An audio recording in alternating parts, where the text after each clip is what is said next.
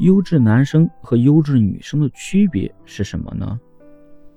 外界对优质女生的评价更多的偏向他们的外貌，而对于优质男生则偏向于他的经济实力。这是大家对男女的刻板印象所导致的。很多人认为女生有美貌就够了，剩下的都交给男生，从而对男生的优质标准就提高了很多。其实这是对女性的歧视，也是对男性的不公。与其去给优质下双标的定义，不如努力的成为一个全方面都优质的人，去打破这种刻板印象带来的偏见。